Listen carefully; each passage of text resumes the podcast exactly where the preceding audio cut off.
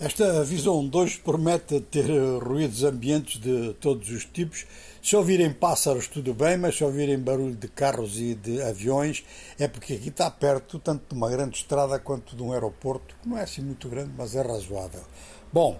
nós queremos falar de cultura hoje. Já aqui dissemos várias vezes que, apesar das crises políticas, económicas, sociais, político-militares também, que são muitas, a cultura tem mantido em África um nível, uma presença constante, não só porque a intelectualidade africana, por ela própria, de forma autónoma, às vezes até individualmente,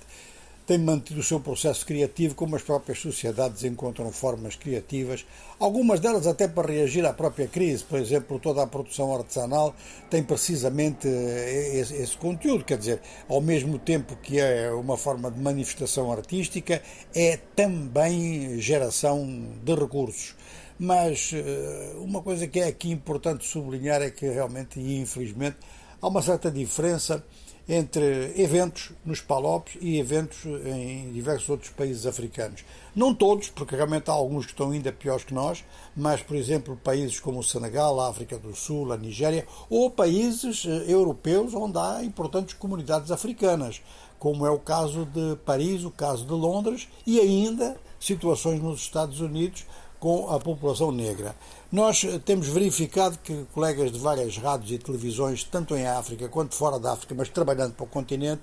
têm sublinhado desde o começo do ano um conjunto de eventos importantes, nos casos para o mês de janeiro, noutros casos para o primeiro trimestre. Mas o ano que vai ser um ano de crise, já sabemos, do ponto de vista político e do ponto de vista económico, vai ser um ano provavelmente de confrontos acentuados em alguns países do ponto de vista cultural, há atividades que vão prosseguir, atividades que se vão manter, e há países com tradição de atividades, aconteça o que acontecer, e as coisas continuam a ocorrer. É o caso, por exemplo, do Burkina Faso, onde a partir do dia 11 até o dia 14 vai decorrer o famoso Festival Soko, que é um festival de artes de cena e do espetáculo. Lembramos que o Agadugu é a sede do FESPACO, o grande festival pan-africano que ocorre de dois em dois anos, tem caído um pouco de nível, mas eh, tem-se mantido. Isto apesar de um regime político-militar bastante repressivo neste momento. Agora, antes disso,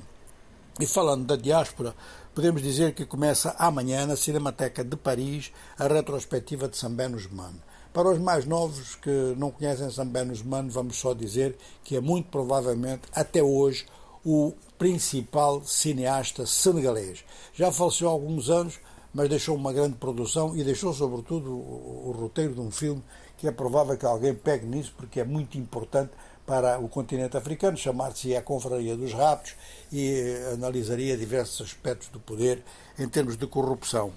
Bom, nesta retrospectiva da Cinemateca de Paris estão previstos 12 filmes, dos quais 9 longas-metragens. Ele trabalhou muito inicialmente na curta-metragem, como o famoso Borom Sarret. Bom, nós já falamos do Agadugu, o terceiro elemento que nós vamos sublinhar aqui é em Cotonou, no Palácio da Marina, eh, portanto é sobre arte do Benin, o título é este mesmo, Arte no Benin, ontem e hoje, da restituição à revelação é um conjunto de obras de arte que foram restituídas recentemente, sobretudo pela França, que serão, portanto, exibidas no Palácio da Marina, em Cotonou. Um outro acontecimento importante eh, vai, já está em andamento, vai até o dia 29 de janeiro, em Baltimore, nos Estados Unidos. E é uma forma de tratar, através da arte, 12 artistas foram convidados, através da arte, a grande migração interna que ocorreu nos Estados Unidos eh, de população negra entre 1915 e 1970, mais ou menos, 6 milhões de negros deixaram o Sul e deslocaram-se para outras partes dos Estados Unidos e isto deu lugar a grandes, enfim, influiu